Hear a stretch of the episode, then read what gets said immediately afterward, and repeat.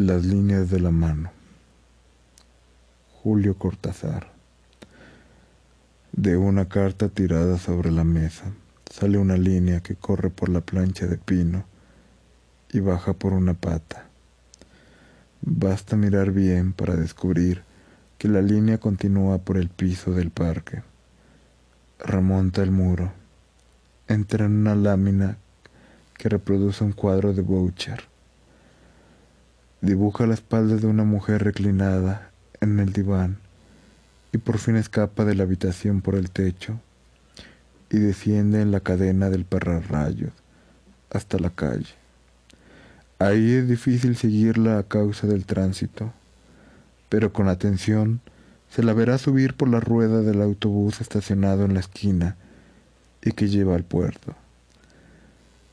Ahí baja por la media del nylon de cristal de la pasajera más rubia.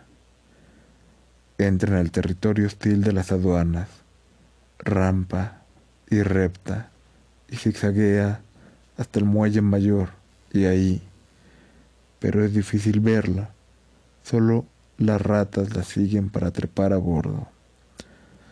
Sube al barco de turbinas sonoras, corre por las planchas de la cubierta de primera clase.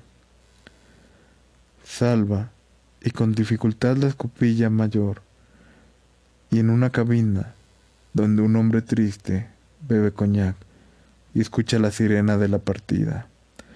Remonta por la costura del pantalón, por el chaleco del punto. Se desliza hasta el codo y con un último esfuerzo se guardece en la palma de la mano derecha, que en ese instante empieza a cerrarse sobre la culata de una pistola. La noche boca arriba. Julio Cortázar. Y salían en ciertas épocas a cazar enemigos. Le llamaban la guerra Florida. A mitad del largo zaguán del hotel pensó que debía ser tarde y se apuró a salir a la calle y sacar la motocicleta del rincón, donde el portero de al lado le permitiría guardarla. la joyería de la esquina Vio que eran las nueve menos diez. Llegaría con el tiempo sobrado donde iba. El sol se filtraba entre los altos edificios del centro, y él, porque para sí mismo, para ir pensando que no tenía nombre, montó la máquina saboreando el paseo. La moto ronroneaba entre sus piernas y un viento fresco le chicoteaba los pantalones. Dejó pasar los misterios, el rosa, el blanco, y la serie de comercios con brillantes vitrinas de la calle central. Ahora entraba en la parte más agradable del trayecto, el verdadero paseo. Una calle larga, bordeada de árboles, con un poco de tránsito y amplias villas que dejaban venir los jardines hasta las aceras, apenas demarcadas por setos bajos. Quizá, algo distraído, pero corriendo por la derecha como correspondía. Se dejó llevar por la tesitura, por la leve crispatización de ese día apenas empezando. Tal vez su involuntario relajamiento le impidió prevenir el accidente. Cuando vio que la mujer parada en la esquina se lanzaba a la calzada a pesar de las luces verdes, ya era tarde para soluciones fáciles. Frenó con el pie y con la mano desviándose a la izquierda. Oyó el grito de la mujer y junto con el choque perdió la visión. Fue como dormirse de un golpe. Volvió bruscamente del desmayo. Cuatro o cinco hombres jóvenes lo estaban sacando de debajo de la moto. Sentía gusto a sal y a sangre. Le dolía una rodilla y cuando lo alzaron gritó, porque no podía soportar la presión en el brazo derecho voces que no parecían pertenecer a las caras suspendidas sobre él. Lo alentaban con bromas y seguridades. Su único alivio fue oír la conformación de que había estado en su derecho al cruzar la esquina. Preguntó por la mujer, tratando de dominar la náusea que le ganaba la garganta, mientras lo llevaba boca arriba hasta una farmacia próxima. Supo que la causante del accidente No tenía más que rasguños en las piernas. Usted la agarró apenas, pero el golpe le hizo saltar la máquina de costado. Opiniones, recuerdos, despacio. Entre lo de espaldas, así va bien. Alguien con guardapolvo, dándole de beber un trago que lo alivió de la penumbra de una pequeña farmacia de barrio. La ambulancia policial llegó a los cinco minutos y lo subieron a una camilla blanda donde pudo detenerse a gusto, con toda lucidez, pero sabiendo que estaba bajo los efectos de un shock terrible. Dio sus señas al policía que lo acompañaba. El brazo casi no le dolía. De una cortadura en la ceja goteaba sangre por toda la cara. Una o dos veces se lamió los labios para beberla. Se sentía bien. Era un accidente, mala suerte. Unas semanas quieto y nada más. El vigilante le dijo que la motocicleta no parecía muy estropeada. Natural, dijo él. Como que me la ligué encima. Los dos rieron y el vigilante le dio la mano al llegar al hospital y le deseó buena suerte. Ya la náusea volvía poco a poco. Mientras lo llevaba en una camilla de ruedas hasta el pabellón del fondo. Pasando bajo los árboles llenos de pájaros, cerró los ojos y deseó estar dormido y cloroformado. Pero lo tuvieron largo rato en una pieza con olor a hospital, llenando una ficha, quitándole la ropa y vistiéndolo con una camisa grisácea y dura. Le movían cuidadosamente el brazo, sin que le doliera. Las enfermeras bromeaban todo el tiempo, y si no hubiera sido por las contradicciones del estómago, se habría sentido muy bien, casi contento. Lo llevaron a la sala de radio y veinte minutos después, con la placa todavía húmeda puesta sobre el pecho, como una lápida negra, pasó a la sala de operaciones. Alguien de blanco, alto y delgado, se le acercó y se puso a mirar la radiografía. Manos de mujer le acomodaban la cabeza. Sintió que lo pasaban de una camilla a otra. El hombre de blanco se le acercó otra vez, sonriendo, con algo que le brillaba en la mano derecha. Le palmeó la mejilla e hizo una seña a alguien parado atrás. Como sueño, era curioso porque estaba lleno de olores y él nunca soñaba olores. Primero un olor a pantano, ya que a la izquierda de la calzada empezaban las marismas, los tembladeres, de donde no volvía nadie. Pero el olor cesó, y en cambio vino una fragancia compuesta y oscura como la noche, en que se movía oyendo los aztecas.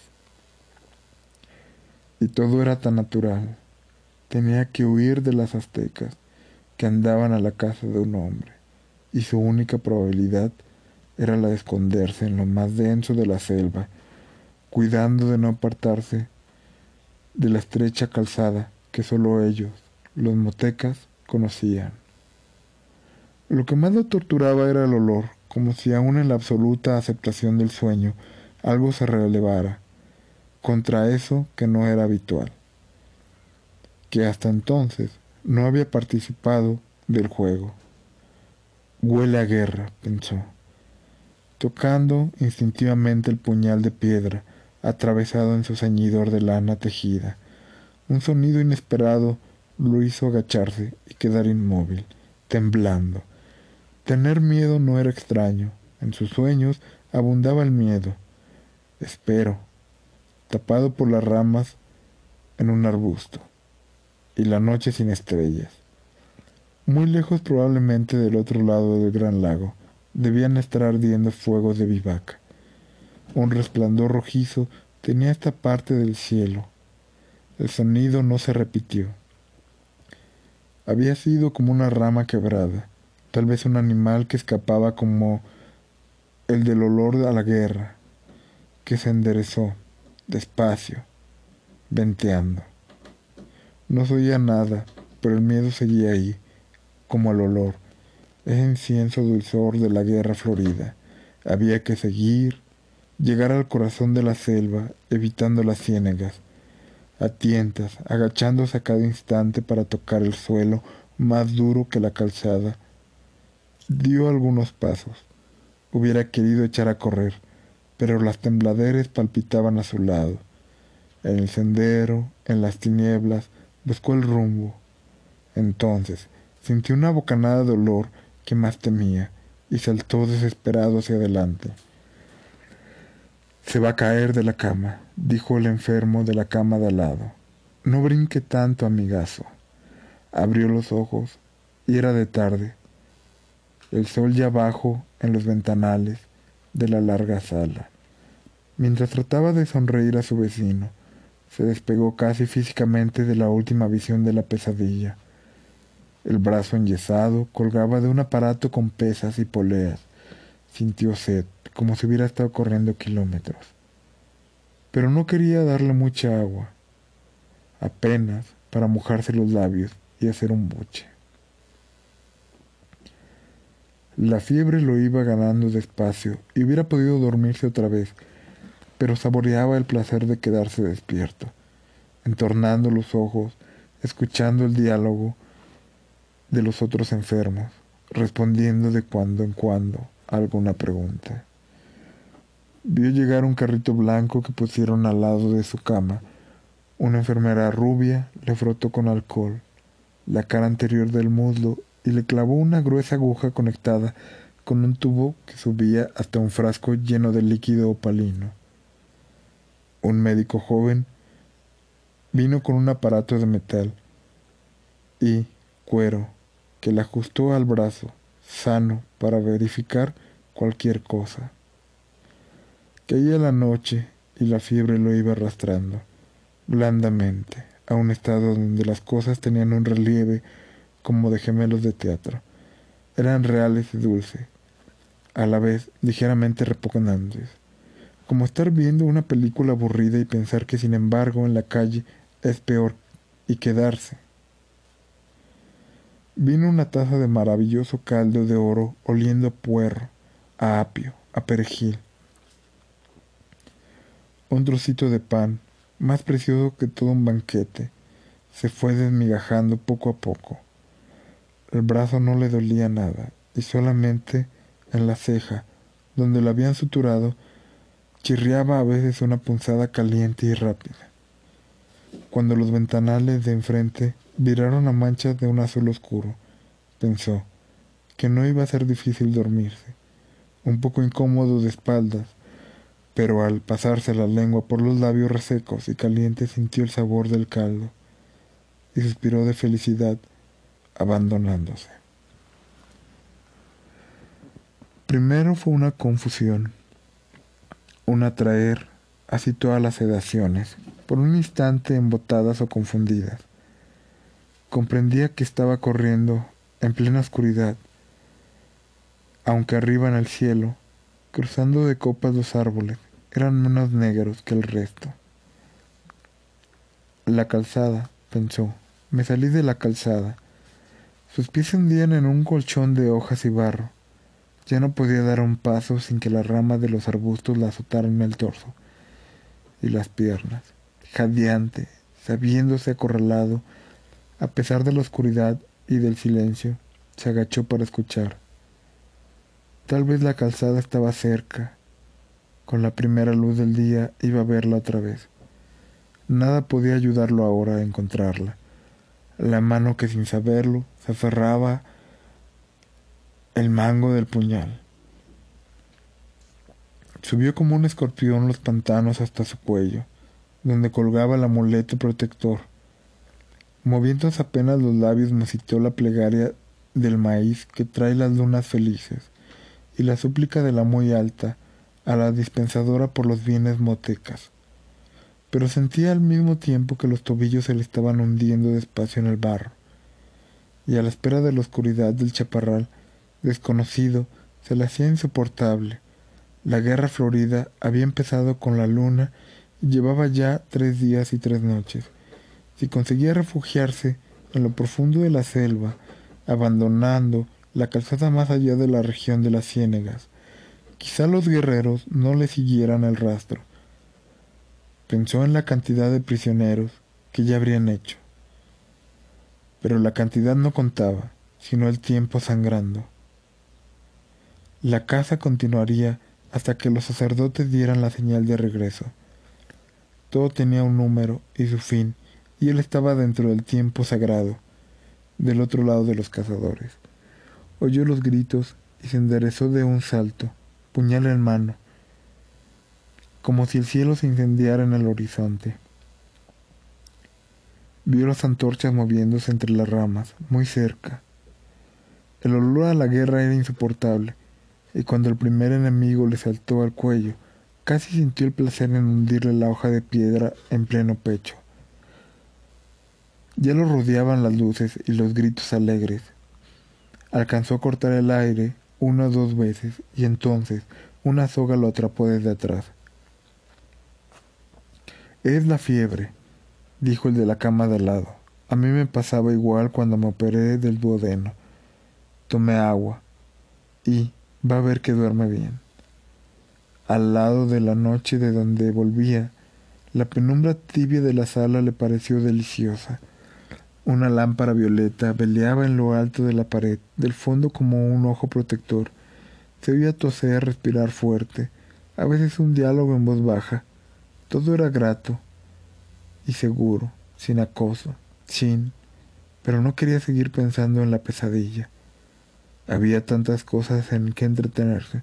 Se puso a mirar en el yeso del brazo, las poleas que tan cómodamente le sostenían en el aire le habían puesto una botella de agua mineral en la mesa de noche. Bebió del gollete gloriosamente. Distinguía ahora las formas de la sala, las treinta camas, los armarios con vitrinas. Ya no debía tener tanta fiebre. Sentía fresca la cara. La ceja le dolía apenas, como un recuerdo. Se vio otra vez saliendo del hotel, sacando la moto. ¿Quién hubiera pensado que la cosa iba a acabar así? Trataba de fijar el momento del accidente. Le dio rabia advertir que había ahí como un hueco, un vacío que no alcanzaba a rellenar. Entre el choque y el momento que lo habían levantado del suelo, un desmayo o lo que fuera no le dejaba ver nada, y al mismo tiempo tenía la sensación de que ese hueco, esa nada, había durado una eternidad. No, ni siquiera tiempo. Más bien como si en ese hueco hubiera pasado otra vez algo o recorrido distancias inmensas. El choque, el golpe brutal contra el pavimento. De todas maneras, el salir del pozo negro había sentido casi un alivio mientras los hombres lo alcanzaban del suelo. Con el dolor del brazo roto, la sangre, la ceja partida, la contunción en la rodilla, con todo eso, un alivio al volver al día y sentirse sostenido y auxiliado. Y era raro, le preguntaría alguna vez al médico de la oficina. Ahora volvía a ganarlo el sueño, y tirado despacio hacia abajo. La almohada era tan blanda, en su garganta afiebraba la frescura del agua mineral. Quizás pudiera descansar, de veras, sin las malditas pesadillas. La luz violeta de la lámpara en lo alto se iba apagando poco a poco. Como dormía de espaldas, no lo sorprendió la posición en que volvía a reconocerse, pero en cambio el olor a humedad, a piedra resumante, de filtraciones, le cerró la garganta y lo obligó a comprender. Inútil abrir los ojos y mirar en todas direcciones. Lo envolvió en oscuridad absoluta. Quiso enderezarse y sintió las sogas en las muñecas y los tobillos. Estaba estaqueado en el piso, en un suelo de leajas helado y húmedo. El frío ganaba, la espalda desnuda, las piernas. Con el mentón buscó torpemente el contacto con su amuleto y supo que se lo habían arrancado. Ahora estaba perdido. Ninguna plegaria podía salvarlo del final. Lejanamente, como filtrándose entre las piedras del calabozo, oyó los atabatales de la fiesta. Lo habían traído al Teocali. Estaba en las mazmorras del templo, a la espera de su turno. Oyó gritar un grito ronco que rebotaba en las paredes, otro grito, acabado en un quejido, era el que gritaba en las tinieblas, gritaba porque estaba vivo. Todo su cuerpo se defendía con el grito de lo que iba a venir, del final inevitable. Pensó en sus compañeros que llenarían otras mazmorras y en los que ascendían ya los peldaños del sacrificio. Gritó de nuevo sofocadamente. Casi no podía abrir la boca. Tenía las mandíbulas agarrotadas y a la vez como si fueran de goma y se abrieran lentamente con un esfuerzo interminable. El chirriar de los cerrojos lo sacudió como un látigo convulsivo. Retorciéndose, luchó por zafarse de las cuerdas que le hundían en la carne. Su brazo derecho, el más fuerte, tiraba hasta que el dolor se hizo intolerable y hubo que ceder. Vio abrirse la doble puerta y el olor de las antorchas le llegó antes que la luz. Apenas ceñidos en el taparrabo de la ceremonia, los acólitos de los sacerdotes se acercaron mirándolo con desprecio. Las luces se reflejaban en los torsos sudados, en el pelo negro lleno de plumas. Se dieron las sogas y en su lugar lo aferraron manos calientes, duras como el bronce. Se sintió alzado, siempre boca arriba, tironeado por los cuatro acólitos que lo llevaban por el pasadizo. Los portadores de las antorchas iban adelante, alumbrando vagamente el corredor de las paredes mojadas y el techo tan bajo que los acólitos debían agachar la cabeza. Ahora lo llevaban, lo llevaban, era al final, boca arriba, a un metro del techo de roca viva, que por momentos se iluminaba con un reflejo de antorcha. Cuando en vez del techo nacieran las estrellas y se alzara ante él la escalinata incendiada de gritos y danzas, sería el fin. El pasadizo no acababa nunca, pero ya iba a acabar. De repente olería el aire libre, lleno de estrellas, pero todavía no. Andaban llevándolo sin fin en una penumbra roja, tironeándolo brutalmente. Y él no quería, pero cómo impedirlo si le habían arrancado el amuleto que era su verdadero corazón, el centro de la vida. Salió de un brinco a la noche del hospital, al alto cielo raso dulce, a la sombra blanda que lo rodeaba. Pensó que debía de haber gritado, pero sus vecinos dormían callados, en la mesa de noche. La botella de agua tenía algo de burbuja, de imagen translúcida contra la sombra azulada de los ventanales. Jadí buscando el alivio de los pulmones, el olvido de esas imágenes que seguían pegadas a sus párpados. Cada vez que cerraba los ojos las veía formarse instantáneamente y enderezaba aterrado pero gozado a la vez que saber que ahora estaba despierto, que vigilaba, lo protegía, que pronto iba a amanecer con el buen sueño profundo que se tiene hasta ahora. Sin imágenes, sin nada. Le costaba mantener los ojos abiertos. La modorra era más fuerte que él Hizo un último esfuerzo con la mano sana y esbozó un gesto hacia la botella de agua. No llegó a tomarla. Sus dedos se cerraron en un vacío otra vez negro. Y el pasadizo seguía interminable, roca tras roca, con súbitas fulgarciones rojizas. Y él, boca arriba, gimió apagadamente porque el techo iba a acabarse subía abriéndose como una boca de sombra, y los acólitos engendraban de la altura una luna menguante. Esta le cayó en la cara donde los ojos no querían verla. Desesperadamente se cerraba y abrían buscando pasar al otro lado, descubrir de nuevo el cielo raso, protector de la sala, y cada vez que se abrían era la noche y la luna mientras subían por la escalinata ahora con la cabeza colgando hacia abajo. Y en lo alto estaban las hogueras, las rojas columnas de rojo perfumado, y de golpe vio la piedra roja, brillante de sangre, que chorreaba, y el vaivén de los pies del sacrificado, que arrastraban para tirarlo, rodeando las escalinatas del norte.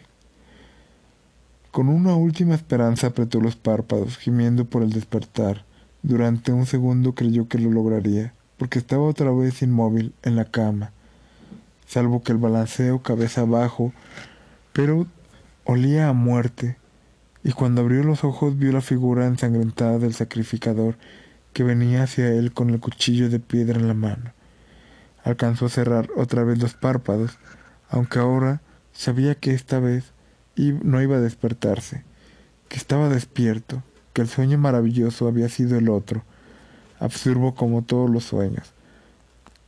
Un sueño en el que había andado por extrañas avenidas de una ciudad asombrosa, con luces verdes y rojas que ardían sin llama ni humo, con un enorme insecto de metal que zumbaba bajo sus piernas.